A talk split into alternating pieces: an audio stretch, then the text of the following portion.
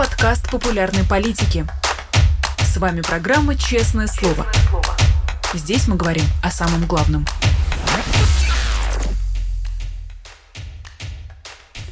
Привет, друзья! В Москве 17 часов. Вы смотрите «Честное слово» на канале «Популярная политика». Меня зовут Ирина Алиман. Как обычно, призываю наших зрителей ставить лайки, писать комментарии в чате, задавать платные вопросы через суперчат. Ну и, конечно, поддерживать нас на Патреоне, либо становясь спонсором нашего канала на Ютубе. Об этих способах взаимодействия с нами еще буду напоминать э, в течение эфира, но прямо сейчас переходим к беседе с нашим сегодняшним гостем. У нас э, на связи доктор экономических наук Игорь Липсиц. Игорь Владимирович, здравствуйте. Здравствуйте, Ирина. Ну что, на прошлой неделе, в минувший четверг, если быть точной, Владимир Путин а, вышел на свою прямую линию и 4 часа и 4 минуты рассказывал о том, как все хорошо, в том числе и в экономике. Ну а уже днем позже, в пятницу, а, Центробанк повысил ключевую ставку на 1 процентный пункт до 16% годовых. Мне кажется, хоть я и не экономист, что э, эта мера несколько дезавуирует заявление Владимира Путина. Так ли это? Ну, конечно, дезавуирует, много чего дезавуирует, но просто есть некая реальность, которую описывает президент, для тех, кто хочет в эту реальность верить и предполагать, что в ней он может жить, да, как в том анекдоте, как девочка в детском саду заплакала, хочу жить в этом СССР, да, вот, но есть такие люди, которым это нравится, которые с удовольствием слушают и верят, и говорят, вот же как все хорошо в стране, прекрасно и жить, вот, ну, а есть как бы реальность, которая все совсем не так, и поэтому в этой реальности государственные органы вынуждены как-то пытаться удержать экономику и делает какие-то шаги совсем не веселые. Ну, посмотрите, если так серьезно говорить, то за последние только буквально дни значит, повысена, повышена ставка ключевая Центробанка. А, Центробанку дано право выгонять валют, из валютного рынка, так сказать, с торгов любого участника, который делает что-то, что не нравится Центробанку, и на 6 месяцев сажать его практически под домашний бизнес-арест, лишать права доступа к торгам. То есть уже можно сказать, что российский валютный рынок практически уничтожен. Он теперь находится полностью в руках Центробанка. Кому разрешит, тот и будет участвовать, если он делает то, что нравится Центробанку. Так что забудьте красивые слова про рыночный курс рубля и, так сказать, неучастие государства в формировании. Все это кончилось. Посмотрите, только что принято решение практически очень жесткое по ипотеке, и практически в Москве и Питере закрыты программы э, льготной ипотеки, только немножко еще семейно осталось. Это вот все, что происходит последние дни, это вот связано как раз с не очень веселой ситуацией в экономике. Ну а то, что президент рассказывает, ну слушайте, кому нравится. Хм. Но на самом деле Эльвира Набиулина еще на, э, как раз в пятницу а, на своей пресс-конференции по итогам повышения ключевой ставки сравнила российскую экономику с автомобилем, а, говоря о том, что если изо всех сил давить на газ, то автомобиль перегреется. Ну и, собственно, о перегреве экономики еще нередко, мне кажется, в своих различных эфирах говорила Наталья Зубаревич, профессор, которому мы доверяем побольше, конечно, чем Эльвире Набиулиной, но вот в данном случае их оценки сошлись сошлись. А этот перегрев, он действительно уже есть, и чем он грозит? Ну, я бы на вашем месте Набиулина доверял бы больше, чем Заборевич. Не забывайте, что Набиулина экономист, а Заборевич географ.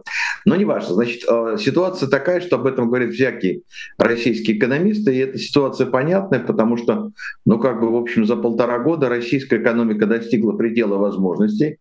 Своих производственных расти она дальше не может, а деньги в нее вливаются. А деньги проходят через производственные предприятия, приходят в семьи мобилизованных, выбрасываются на рынок и требуют растущего объема объема товаров. Казалось бы, вот оно должно быть благополучие, денег больше, можно купить больше товаров, зажить лучше. Но выясняется, что вот а с товарами-то не так хорошо. То есть вот экономика, она быстрее ехать не может, двигатель а, кипит, и скоро подшипники поплавятся. Да? Поэтому, конечно, вот это и есть перегрев экономики. Он начался уже практически где-то, наверное, месяцев шесть назад стало заметно, что, в общем, практически прекращается рост производства даже военной промышленности. И, в общем, было зафиксировано даже сокращение роста зарплат. Более того, вот последние данные, которые приходят, говорят, что в России возникла парадоксальная ситуация. С одной стороны, а, существует как бы недостаток рабочей силы, да, безработица опустилась ниже 3%, а с другой стороны многие российские компании отправляют людей в вынужденные отпуска, неоплачиваемые отпуска, то есть как бы прячут безработицу, человек формально числится, но не работает. Происходит это потому, что у компании, где эти люди трудятся, нет денег, финансовая ситуация паршивая, и чтобы не закрываться, и они пытаются как бы сократить фонд заработной платы, отправлять людей в неоплачиваемые отпуска. А люди не идут регистрироваться как безработные, люди не хотят искать другую работу, люди сидят и ждут, да вдруг опять предприятие заработает, вдруг опять что-то удастся заработать. Это вот как в 90-х годах. Это вот как бы э, экономика разваливается, разбалансируется, каком-то месте один процесс происходит нехороший, в другом другой, но в целом экономика вот вышла из стационарного состояния, она начинает трястись, как вот перегретый автомобиль или автомобиль, едущий по разбитой дороге. И вот это, конечно, тяжело, если вы едете по кочкам, попытаетесь поехать побыстрее, то что с вашим автомобилем произойдет, вы догадываетесь. Вот примерно та ситуация в экономике сейчас и сложилась. И дальше непонятно что, потому что правительство все еще пытается больше вкладывать. Это записано даже в бюджете российском, что будут увеличены расходы на военные цели. А вот экономика эти деньги уже переварить не может. Не нарастить военное производство уже невозможно, потому что предприятия, которые были, уже работают под завязку, а новые построить, это, знаете, несколько лет надо. А гражданская экономика не может предложить больше товаров под выросшую денежную массу населения. То есть начинается вот такое действительно ну, как бы нестабильное существование экономики, которое будет прорываться все время какими-то бедами. Они уже прорываются, собственно, в уходящем году. То в одном месте начинает полыхать, то в другом правительство бежит туда тушить, то там с бензином сами инициировали беду, потом погасили беду с бензином, тут вдруг почему-то какие-то яйца выскочили. Сейчас начинаются какие-то проблемы с хлебом, цены начинают расти. Ну, в общем, на фоне, кстати, рекордного урожая. Ну, в общем, как бы вот экономика нестабильная, и правительственные чиновники мечутся, пытаясь погасить беду то в одной точке в экономике, то в другой. Но вот в начале декабря Эльвира Набиулина, так и быть, будем ей доверять, по крайней мере, в рамках этого эфира, отмечала, что, э, процитирую ее, есть искушение на высокую ключевую ставку отреагировать расширением льготных э, программ. Они расширяются, мы еще повышаем ставку, чтобы этот элемент нивелировать. Еще расширяются льготные программы. Как эта ее цитата и это ее мнение коррелирует со сворачиванием льготной ипотеки? Это вот как раз и есть, потому что она как раз очень этих льготных программ боится. И действительно, ведь если вы посмотрите, что происходило на российском рынке ипотеки и строительства последние полтора года, то там картина действительно стала страшноватой. Почти 80% всех ипотечных кредитов брались по разного рода льготным программам. Значит, не хватало когда банковских программ, то, значит, такие программы придумали сами девелоперы, говорили, что вот у нас есть собственная ипотека льготная. То есть ситуация была очень простая такая, вполне мошенническая. То есть безумно завышается цена квартиры, а потом говорит, а вот мы вот к этой цене даем тебе льготную ипотеку, поставки ниже рыночной. Смотри, как хорошо, как мы тебя любим, как мы тебе идем навстречу. Но существовали действительно программы льготные, вот эти самые ипотечные, семейные э, и прочие льготные вплоть до там, арктических программ, арктическая ипотека, фантастический термин. Вот. Но, тем не менее, все это есть, и все это датируется бюджетом. А раз это датируется бюджетом, то откуда бюджет берет деньги? Он же их не рождает, он же их не генерирует, он забирает их у населения с помощью налогов. Получается, что чем больше мы даем ипотечных кредитов по льготной ставке каким-то группам населения, тем больше с других групп населения мы собираем через налоги на это деньги. И этим, у кого забрали, ничего не достается. Идет перераспределение в пользу тех, кто берет. Причем, что самое интересное, людям же кажется, что льготную ипотеку берут самые бедные. Нет, Берут совсем не самые бедные, берут те, кто может добыть, скажем, первоначальный взнос. Это как бы скорее не самые бедные.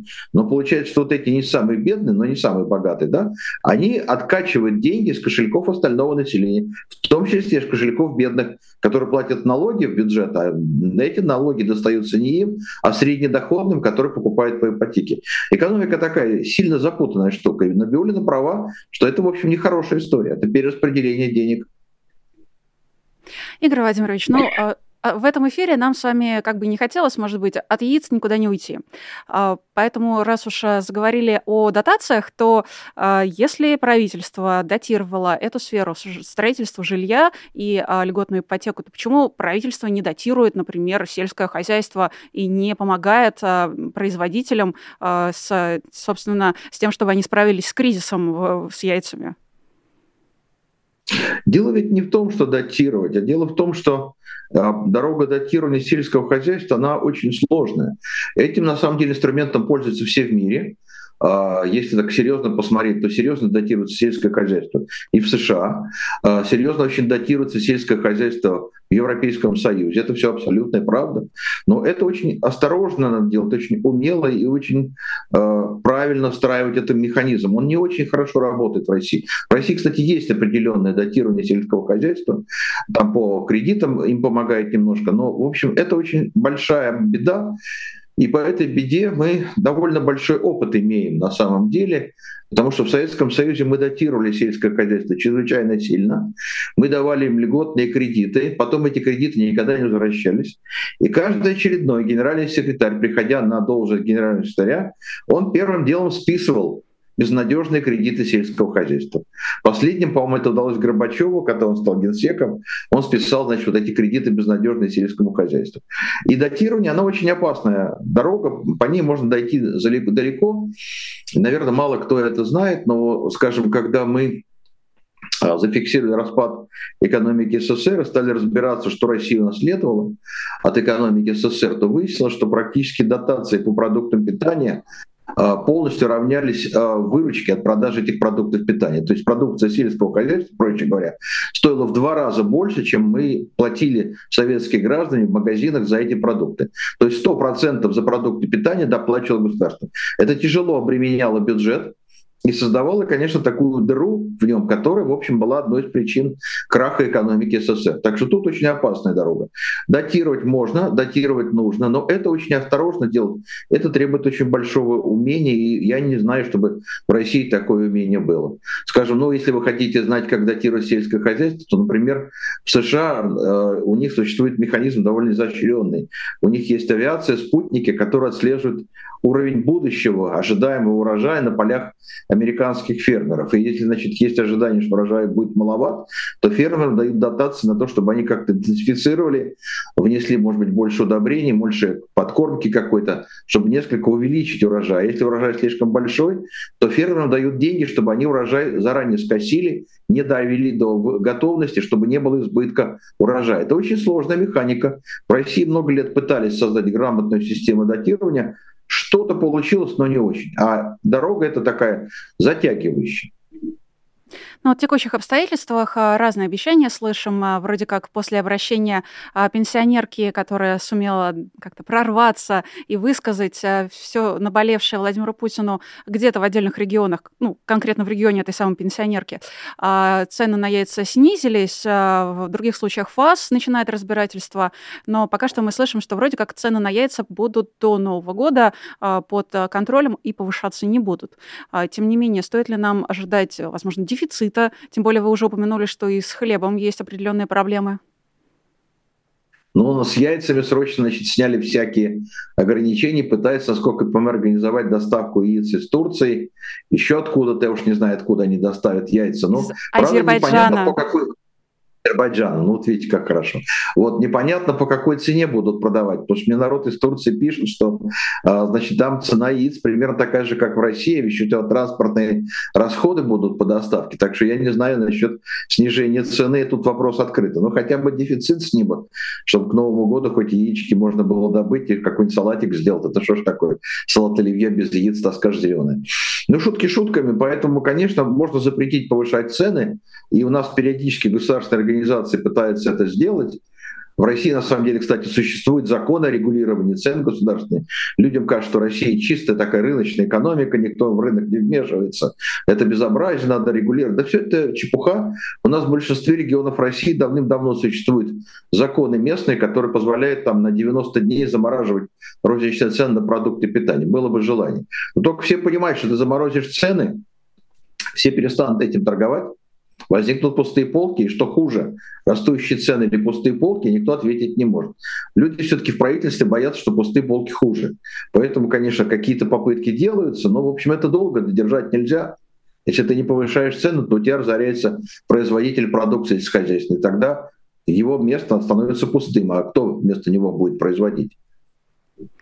Ну вот э, глава Минсельхоза Патрушев-младший обещает, что э, в следующем году, собственно, через 2-3 недели на прилавках появятся турецкие яйца, э, яйца из Азербайджана и, как нам подсказывают в чате, я, кстати, тоже такую новость видела, из Ирана. Насколько я понимаю, яйца – это очень сложный для транспортировки продукт, но он как минимум хрупкий, и ему нужна определенная температура. Возможно ли все это? Ну, технологически возможно, логисты большие мастера, они умеют возить все, что угодно на любые расстояния, для этого существуют определенные виды транспорта. Но просто это мне начинает мне неожиданно напоминать Советский Союз, в котором я прожил большую часть жизни, когда нам возили, вы не поверите, картошку с Кубы. Ну там сахар с Кубы, это понятно, Тростников, мы его не очень любили, но покупали с горя. Вот. А вот насчет того, что вот э, картошку нам с Кубы будут возить, это была, конечно, экзотическая история, но возили. Почему? Потому что возили туда на Кубу наши советские товары, чтобы поддержать кубинцев, а обратно корабли шли пустые, значит их загружали кубинской картошкой красноватой, и мы ее в магазинах покупали. Ну вот такая была история кстати, немножко была даже лучше картошка, чем отечественная, честно я вам скажу. Вот, а сахар был плохой. Ну, вот такая история. Значит, это как бы на самом деле грустная история о том, что вот как бы некая иллюзорная картина благополучия в сельском хозяйстве России, похоже, сильно такая иллюзорная. Она, это не очень крепкая отрасль, не очень большим запасом прочности, и при всякого рода колебаниях она начинает качаться.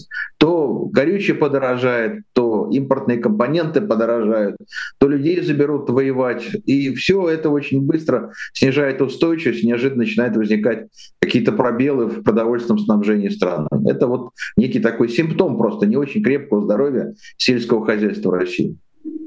Ну вот вы разблокировали воспоминания наших зрителей. Наталья в чате пишет, что картошку с Кубы тоже помнит. Я не застала, но тем не менее хочу понять, а вот та картошка с Кубы, она по каким ценам-то продавалась? Вот это э, логистические все затраты, они входили в ее стоимость? Потому что в случае с турецкими, азербайджанскими, иранскими яйцами, мне кажется, ну, должна быть наценка за всю эту транспортировку. Да, конечно. А нет, кубинская она была примерно в такой же цене. Еще раз, в Советском Союзе все продовольственное снабжение было датировано, поэтому там были фиксированы розничные цены, никакой свободной, так сказать, ценообразования не было, поэтому там все было стабильно по одинаковым примерно ценам. Ну вот Поэтому а вот то, что тут будет, да, думаю, что их будут презентовать как яйца высшей категории по несколько более высокой цене. Так что ждите, готовьтесь. На иранских яйцах будете делать себе новогодний стол. Так все-таки главный вопрос. А стоит ли ждать, если не дефицита, то того факта, что россияне просто не смогут позволить себе а, этот продукт питания, ну, то есть а, один из главных источников, и, не, и относительно недорогой, вот по недавним еще меркам, один из главных источников белка, смогут ли они себе его позволить, а если не смогут, то к чему это все приведет? Если дефицита формально удастся избежать, то не приведет ли это к ситуации, когда люди просто не смогут покупать?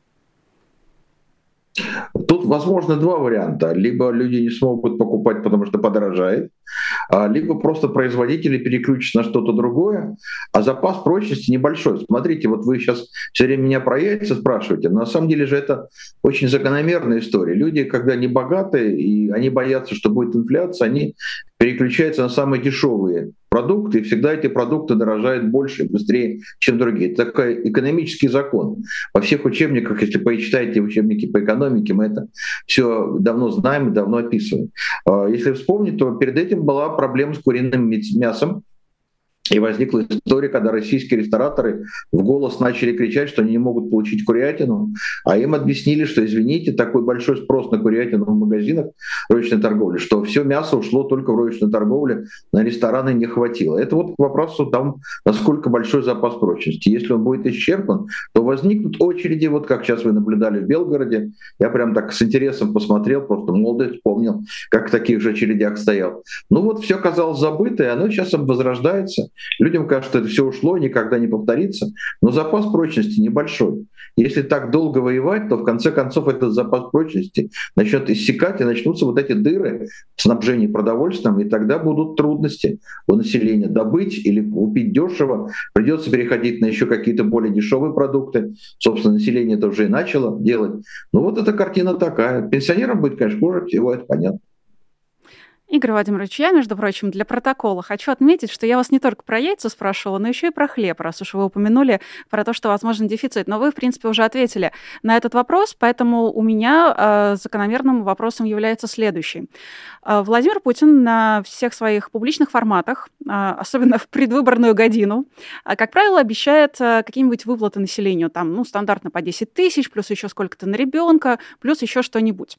А в этот раз он никому ничего не пообещал деньги закончились? Ну, во-первых, он что-то пообещал, только не своего кармана.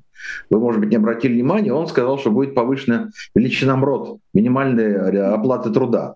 Но это же платит не он, это платит бизнес, да, то есть он за счет бизнеса пообещал некую прибавку, да. То есть на самом деле, так сказать, он э, щедрость проявил за счет за счет чужой, да, и это, кстати, потом отзовется экономике России. Потому что если я повышаю зарплату, а у меня не меняется технологическая база, у меня не растет производительность труда, и тогда получается, что рабочий для меня становится невыгодным. Я, конечно, не могу, так сказать, какое-то время его уволить, а потом я просто закрою компанию, потому что я убыточный буду. У нас, кстати, довольно много банкротств компаний идет в России. Поищите в интернете, если хотите меня проверить, это все легко. Какое большое число банкротств юридических лиц фиксируется в Российской Федерации с прошлого прошлого года и в этом году тоже.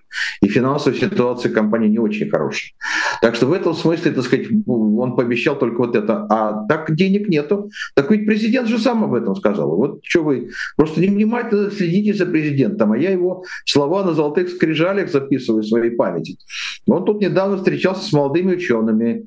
Они к нему пришли с горящими глазами, ожидая, что он сейчас им объявит о какой-то программе президентских мегагрантов на научные исследования. А он сказал, нет, денег вам вам не будет, у нас нет денег на научные исследования, мы не можем дополнительно вам дать денег. И сказал такую шикарную фразу. Вы представляете, что значит дать денег? Это значит, надо сказать министру финансов Силанову, дай денег, а когда ему это говоришь, он начинает плакать, денег нет. Так что вот Силанов, как рассказывает президент Путин, плачет, что денег нет. Ну откуда же взять? Ну как же, вот Нью-Йорк Таймс пишет, что э, Кремль получил 1,25 миллиарда долларов после ухода западных компаний из России. Что, уже потратили? Это копейки, Ирина. Mm. Один миллиард долларов – это копейки, это несерьезная сумма. О чем вы говорите? Что вы, господи, это всего там, всего-то миллиардов сто да, в общем, рублей. Это, в общем, мизерная сумма. Это так на конфеты, на подарки, на занавески в какой-то резиденции правительственной. Вот это вот, да. Миллиард — это мизерная сумма. Вот то, что можно взять дополнительно с населения, это серьезные деньги. И, видимо, после вот выборов президента мы можем ожидать неприятных сюрпризов от президента и правительства. Так уже было после прошлых выборов президента 6 лет назад.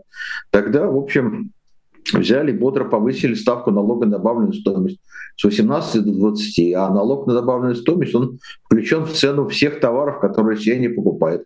И поэтому, когда они покупают товар, они этот налог оплачивают. Если ставку повысят, то они будут платить более высокие цены, без вопросов. А НДС один из главных налогов, который питает бюджет России. Так что тут за все эти радости жизни и радости военные будут платить простые россияне, другого источника страны нету. Погодите, а что можно взять-то у простых россиян, если цены растут, инфляция разгоняется? Вон аналитический центр «Рамир» сообщает, что реальная инфляция в России с начала войны достигла почти 50%. Если еще и налоги повысить, это ж э, откуда деньги-то возьмутся у россиян? Так ведь президент сказал, что мы зарплату повышали. Вот всю зарплату повышенную, вот мы как раз обратно заберем. Россияне получили, порадовались, но тут обратно и отдадут. Какие проблемы? Все хорошо получится. Вот, ну, картина такая. Так что не жили хорошо и не будут. Вот это беда. Могли бы россияне жить лучше? Конечно, могли бы. Страна, в принципе, могла бы лучше развиваться. В принципе но не при таких властях, не при такой экономической политике. К сожалению, картина такая. Страна имеет природные ресурсы, страна имеет производственную инфраструктуру, страна еще имеет довольно много образованных людей. Бы это все по уму использовать, была бы совсем неплохая страна для жизни. Но есть другие интересы – воевать. Поэтому, к сожалению, ничего хорошего россиян в будущем не ждет. А вот плохое ждет. Да и страна будет сжиматься, потому что она просто вымирает. У нас в декабре 2021 года президент Путин выступил с прекрасными словами, безумно люблю их цитировать. Он сказал, что главная задача правительства — сбережение народа, у нас слишком мало населения, 146 миллионов для такой территории маловато, нам нужно существенно больше народа. Ну, после чего он начал СВО и начал, как-то, вы понимаете, сильно сокращать численность вот этого сберегавого им народа. Вот какая-то такая противоречивая государственная политика получается. Ну, я рискну предположить, что это просто были неправильные, на его взгляд, россияне, и теперь он заместит их правильными россиянами, потребовав от каждой женщины рожать по 7-8 детей. Э, только такую логику могу найти в его словах. Ну, знаете, Вы... российские женщины как-то не поддержат такую позицию. Мы как-то фиксируем совершенно обратную картину. Знаете, мы к этому лету шли с очень большим интересом, потому что мы прикинули, что в сентябре была мобилизация, и через 9 месяцев было интересно посмотреть, что будет с рождаемостью. Если российские женщины-патриотки, то они должны были срочно все забеременеть, отправляя мужа на войну. И через 9 месяцев должен был быть бум. А бума-то обратно не случилось. Все получилось совсем напротив. И у нас в июле 2023 э, года рождаемость была самой низкой за 80 лет, опустившись до уровня рождаемости в июле 1945 года, послевоенного времени. Так что в этом смысле можно сказать, что Россия заложила такую же демографическую мину под свое будущее, какую была, какая мина была создана Великой Отечественной войной. То есть теперь считайте, что мало родилось людей в 23 году, соответственно, через 25 лет, в 48-м, 50-м будет мало женщин, способных к детородности, и, соответственно, эти женщины мало родят детей, которые придут в детородный возраст в 75 году, ну и, соответственно, мало родят детей, которые войдут в детородный возраст к 2100 году. Светлая такая перспектива неуклонной убыли населения. А откуда еще взять людей? Патриарх сказал, Кирилл, не надо завозить мигрантов. Вот не знаю теперь, прям откуда еще тут взять людей в России. Просто непонятная история. Ну, если говорить о людях, а, которые прямо сейчас работают, э, заняты в каком-то в сфере услуг, например, в России, то, мне кажется, мигрантов очень даже не хватает. Я как минимум видела, что а, в такси уже есть а, дефицит водителя. Я как человек, который в свое время работал как раз в такси, бизнесе такси, не как водитель, как маркетолог, вот, представляю, какой это, ну, то есть какую цепочку последствий это может запустить. Это и повышение тарифов, это повышение там, стоимости среднего чека, это и э, количество автомобилей просто снижается, потому что водителей нет, чтобы их водить, ну и, и так далее. И все-таки что с мигрантами-то будет? Ну, я еще раз говорю, вот очень Ну, патриарх все-таки не верховная власть. И не Минтранс а, даже. Знаете, просочилась очень любопытная информация, я не могу ее подтвердить, но она просочилась. По-моему, канал Незыгарь выдал очень любопытный материал по стилю, похоже, администрации президента, о том, что администрация президента крайне недовольна демографами высшей школы экономики, которые выдавали рекомендации о необходимости завозить в Россию ежегодно 300 тысяч мигрантов. Вот администрация президента очень этим недовольна. Но если не возить иммигрантов в Россию и иметь ту рождаемость, которую мы имеем, и ту смертность, которую мы имеем, а, то у нас прогноз демографов высшей школы экономики, еще не до конца уничтожен университета, гласит следующее, что к 2100 году Россия может подойти численностью 67 миллионов человек. Причем этот расчет, прогноз был сделан без учета СВО, без учета потерь, без учета падения рождаемости. Значит, если это добавить, то получается, что Россия к концу века подойдет численностью порядка 60 миллионов человек. Вот с 146 сегодняшних официальных 60. Что такой страны можно получить и как она будет жить, это очень такая страшноватая картина. Но вот сегодня так получается. Если мигрантов не возить, то кто будет жить на просторах России, я не знаю. А если поговорить о том, а, насколько сейчас а, рынок труда свободен или наоборот, а, Владимир Путин хвастался тем фактом, что безработица сейчас на низком уровне, на рекордно низком уровне, по его словам, но мне кажется, это не то чтобы какое-то большое достижение, это ведь должно говорить о каких-то проблемах наверняка. Ирина, рынок труда в России это очень такая специфическая сфера. Есть серая зона, да есть серая зона, и проблема состоит в том, что где-то занятость растет, и где-то люди нужны на военных заводах, но не каждый готов идти работать на военный завод к станку, на смену 8 часов, знаете, не каждый может это выдержать. Поэтому, ну, как бы, с одной стороны, есть очень низкая безработица, а с другой стороны, не хватает людей на те предприятия, которые хотели бы расти. А есть еще зона теневая, есть скрытая безработица. И все это существует в России одновременно. Можно было бы, наверное, людей втянуть в большем объеме вот из этой теневой экономики, но тогда им надо предложить зарплату, при которой они согласятся работать. А такую зарплату российские компании платить не могут, потому что у них низкая производительность труда, у них не очень большой запас прибыли, как маркетолог вы должны это все понимать. И если я повышаю оплату труда, то я остаюсь без прибыли, становлюсь убыточной компанией, должен закрыться и уволить вообще всех. Поэтому вот это как бы очень сложная история. С рынком труда надо очень аккуратно работать, чтобы, в общем, он как-то, с одной стороны, давал людям возможность жить, а с другой стороны, бизнесу существовать. Это очень непростая история. В России сейчас входит ситуация, когда рынок труда, что называется, находится вот в состоянии перегрева, как раз на Биуле на перегреве экономики, говорит, опираясь как раз на рынок труда, что нужно, чтобы он рос, а он расти не может, потому что безработица слишком маленькая, людей свободных нету. Я хоть и маркетолог, но, а, к сожалению, гуманитарий, поэтому я сейчас постараюсь а, а, очень коротко резюмировать все, что вами было сказано за последние полчаса. Вы мне скажете, права я или нет. В начале 2022 года, после российского вторжения в Украину, многие экономисты предрекали крах российской экономики, и со временем он стал ну, своеобразным мемом, издевательским таким. Тем не менее, из того, что я слышу, как будто бы крах российской экономики может ожидать нас в 2024 или в 2025, если все тенденции сохранятся. Так ли это? Да, просто сдвинулись, ну, как бы этапы, время пролонгировался. Но это произошло по двум причинам. Мы когда давали эти прогнозы, то мы предполагали, что вот механизм санкций, который вводится против России, он действительно начнет очень эффективно работать. Это не произошло. Это России был некий подарок от стран санкционных, враждебных. Они очень медленно, не очень талантливо, я бы так сказал, вводили санкции. И Россия в 2022 году не то что потеряла, даже очень неплохо заработала деньги. И это очень смягчило вот удар, который нам кажется был очень, должен быть сильным. Он не произошел в таком сильном объеме, с такой высокой интенсивностью, удары не наносились. Но они начинают проявляться, эти удары сейчас. И плюс надо понимать, что есть санкционный режим, есть еще вот эта военная ситуация, когда люди погибают, становятся инвалидами, уезжают из страны, а в стране не такой большой запас людской силы, и поэтому начинают накапливаться вещи, которые вот взрываются то в одном месте, то в другом, как мины на поле. Россия идет сейчас по минному полю, все время что-то под ногами взрывается то вот у вас возникает проблема с бензином, то у вас возникает проблема с яйцами, то куриное мясо, то у вас возникает проблема, что вы не можете завести лекарства, которые нужны, чтобы лечить людей, и люди начинают умирать, то у вас начинает выходить из строя самооборудование в авиации, у вас каждый день какие-то неприятные происшествия в авиации. И это все время накапливается. Это все как бы отдельные элементы, но это элементы одного процесса. Разрушение экономики России. Просто это чуть сдвинулось, но вот уже 24-25 2025 это будет весьма такая заметная история, потому что, в общем, для того, чтобы вот свести бюджет с концами, который запланирован на будущий год, надо очень сильно обобрать всех в России, и бизнес, и население.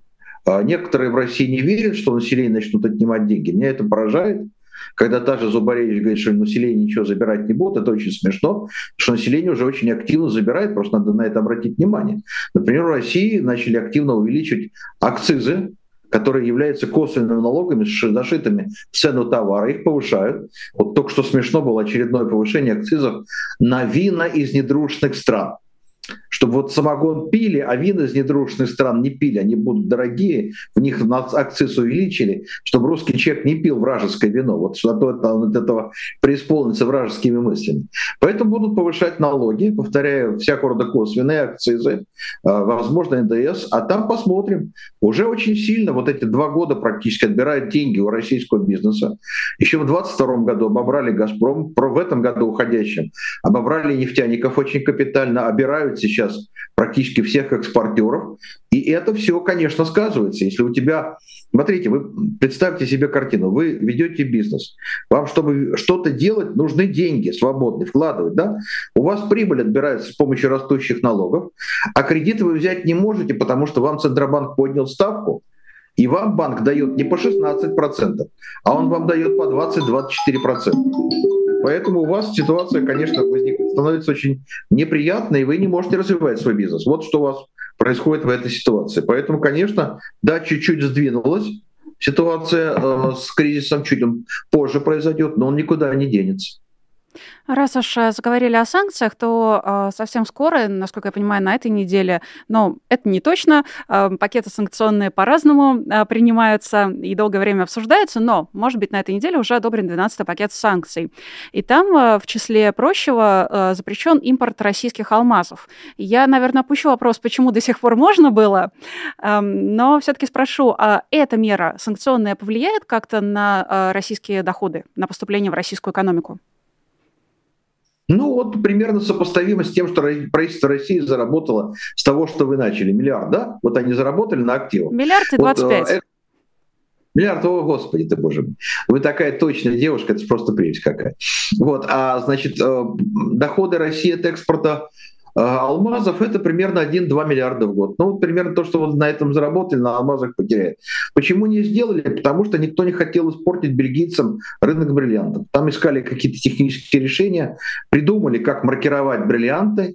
Очень будет сложная, интересная технология. Индийцы очень этому сопротивляются, для них это слишком дорого. Но, в общем, начинается охота на российские алмазы, на российские бриллианты, и, в общем, они потихоньку начинают сдвигаться в сторону, как вам сказать, кровавых алмазов из Африки. В общем, картина такая. Это все понемножку, но это все источники потерь, источники бед для российских финансов. А вы спрашиваете, откуда деньги, почему президент ничего так щедрой рукой не пообещал русскому народу. Да денег у него нету. У него все деньги, какие есть, идут на военные цели. Население сейчас на заднем плане. Да я просто удивлена, что он а, в предвыборный год не нашел чего-нибудь, ну, не знаю, заначку какую, а, чтобы как-то свой электорат порадовать. Ну, обычно делал, сейчас, видимо, действительно времена изменились. Слушайте, ну, а импорт э, газа, нефти, вот всего возможного сырья, на котором Россия продолжает зарабатывать, его как-то не хотят запретить? Ну, смотрите, значит, что там происходит?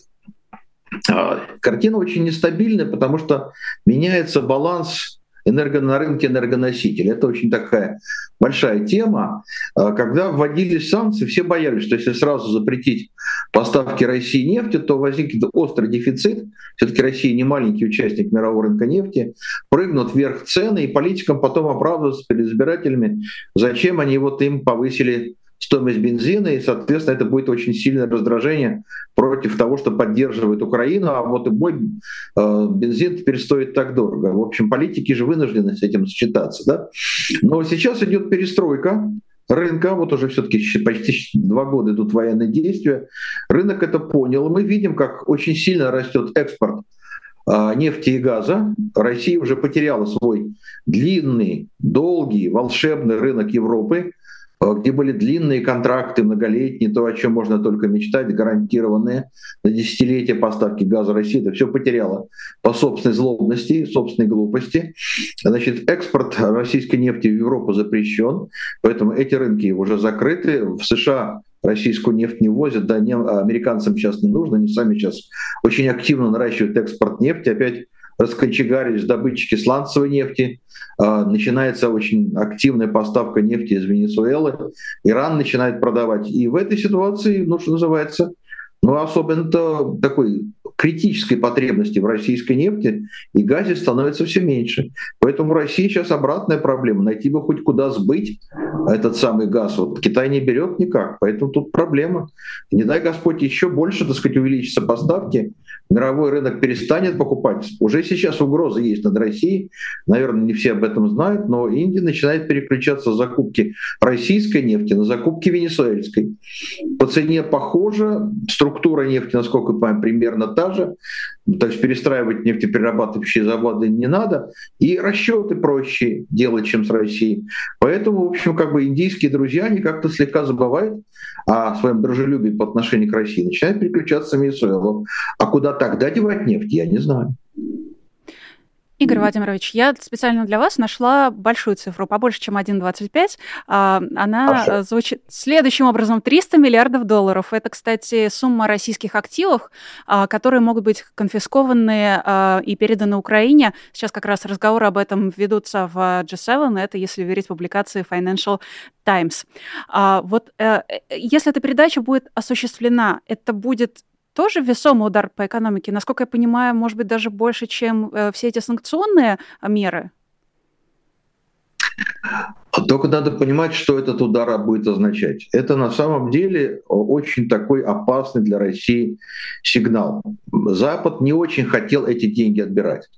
Ну, потому что это как бы национальные средства, и ты как бы создаешь такую неуверенность, что твои так сказать, ценные бумаги являются надежными, раз ты можешь их вот заморозить или даже отнять у владельца правительства другой страны. И, в общем, американцы, европейцы очень поэтому так аккуратно ходили. Но сейчас ситуация, похоже, изменилась. Они поняли, что для поддержки Украины нужны огромные деньги, у них этих денег э, в общем нет, потому что, в общем, есть оппозиция, выделение финансирования Украине. Поэтому принято, насколько я понимаю, если верить Financial Times, решение эти деньги изъять и пустить на финансирование поддержки украинской армии. То есть, насколько я понимаю, конструкция сделана такая, что нужно будет разрушить Россию. Разрушить Россию с помощью украинской армии. Для того, чтобы это было сделано, нужно ее щедро финансировать на закупку оружия. Деньги пойдут европейским, американским производителям оружия. Украина получит оружие. За счет этого она протянет растянет, удлинит войну, и это будет для России таким тяжелым обременением, которое приведет к разрушению российской экономики. То есть это не прямой удар, вот прямой отняли деньги, в экономике что-то рухнуло, а это симптом того, что будет очень долгая военная операция российско-украинская, и в этой долгой военной операции сгорит огромное число жизней россиян, а я вам уже сказал, какие у нас демографические перспективы, и, и экономика будет очень сильно стещена военными расходами, начнет сыпаться. То есть это симптом того, что Россию загоняет в беду, она вызвала такое сильное озлобление, что, в общем, идут даже на такие достаточно спорные юридические меры, как конфискация национальных активов другого государства. Но ведь с оружием там э, проблема не только в отсутствии финансирования, его же еще нужно произвести, э, его нужно испытать, им нужно научиться владеть и использовать его. То есть, насколько я понимаю, не сразу передача этих активов означает, что Украина получит буквально там в тот же день или в тот же месяц все необходимое ей оружие. Смотрите, Ирина, никто не будет Украине давать самое новое оружие, которое надо испытывать. Украине дают оружие устаревшее, давно испытанное, давно понятное. Его просто надо произвести в большем объеме. Для того, чтобы оно могло быть произведено в большем объеме, надо, чтобы военным компаниям это частные компании, дали долгосрочные контракты. Вот теперь будут деньги на то, чтобы дать им долгосрочные контракты, и, видимо, на несколько лет контракты будут подписаны. И тогда военно-промышленный комплекс Европы и США резко проснется и будет производить. Пока нет таких контрактов, они аккуратно ну, по чуть-чуть делают и не хотят раскручиваться. Это невыгодно. А вот если будут даны контракты, скажем, лет на пять, то они, конечно, бодро увеличит мощности, и в Украину пойдет поток не самого нового, но уже хорошо отработанного оружия, а обучение украинских военных, я так понимаю, уже идет вполне активно. Так что это вполне серьезная тема. У нас с вами остается одна минутка, и тут я вам задам последний вопрос, уже не столько экономически, а сколько, наверное, Прогноз на будущее. На прошлой неделе также в издании Бильд Юлиан Рёбке написал о том, что война может продлиться до 2026 года. Исходя из всего а, сказанного вами, а, кажется, что это оптимистичный сценарий. Вы как смотрите? Похоже, что да. 26 год прописан пока даже в бюджете России, как год достаточно военный, судя по размеру военных расходов. Но полагаю, что вот это решение, если оно будет принято об изъятии денег, российских золотовалютных резервов, то это будет речь о том, что пойдет военная история на многие годы вперед, может быть, будет дольше, чем Великая Отечественная война. Ну что, я надеюсь, мы с вами встретимся однажды для того, чтобы поговорить не о том, как все плохо, а, а о том, как все понемножечку исправляется. Я в это продолжаю верить и а, надеюсь, что у нас такой эфир с вами обязательно случится. Поэтому, конечно же, приходите к нам чаще. А, это дает шанс на то, что мы и о хороших вещах однажды поговорим. Спасибо большое, что нашли время сегодня. У нас на связи был экономист, доктор экономических наук Игорь Липсиц. Еще, друзья, была я, Да, меня зовут Ирина Алиман. А были вы, те, кто посмотрели в онлайне. Надеюсь, что вы все поставили свой лайк. Если не поставили, то, пожалуйста, поставьте. От этого трансляции, да и видео будет только лучше. Ну и, конечно же, поддерживайте нас на Патреоне, если вам нравится честное слово, если вы хотите честное слово видеть а, чаще, а, больше, длиннее и так далее. А, переходите на сайт Patreon, выбирайте честное слово, начинайте поддерживать, и тогда будете видеть свое имя, свой никнейм или любую информацию о себе в бегущей строке. Я прощаюсь с вами до следующих эфиров, но предлагаю вам и настойчиво рекомендую оставаться с популярной политикой. Буквально через 15 минут начнется спецэфир. И да, отдельно отмечу, что сегодня в течение этого эфира мы не говорили о ситуации, которую мы, в которой мы пребываем все последние недели в результате пропажи Алексея Навального, потому что все-таки наш сегодняшний эфир был по большей части посвящен экономике, но следующий эфир моего коллеги будет посвящен Алексею Навальному и истории, которая связана с его исчезновением и всем тем усилиям, которые мы прикладываем для того, чтобы узнать, где Алексей Навальный. Оставайтесь популярной политикой. Пока. Вы слушали подкаст «Популярные политики». Мы выходим на Apple Podcast, Google Podcast, Spotify и SoundCloud. А еще подписывайтесь на наш канал в YouTube.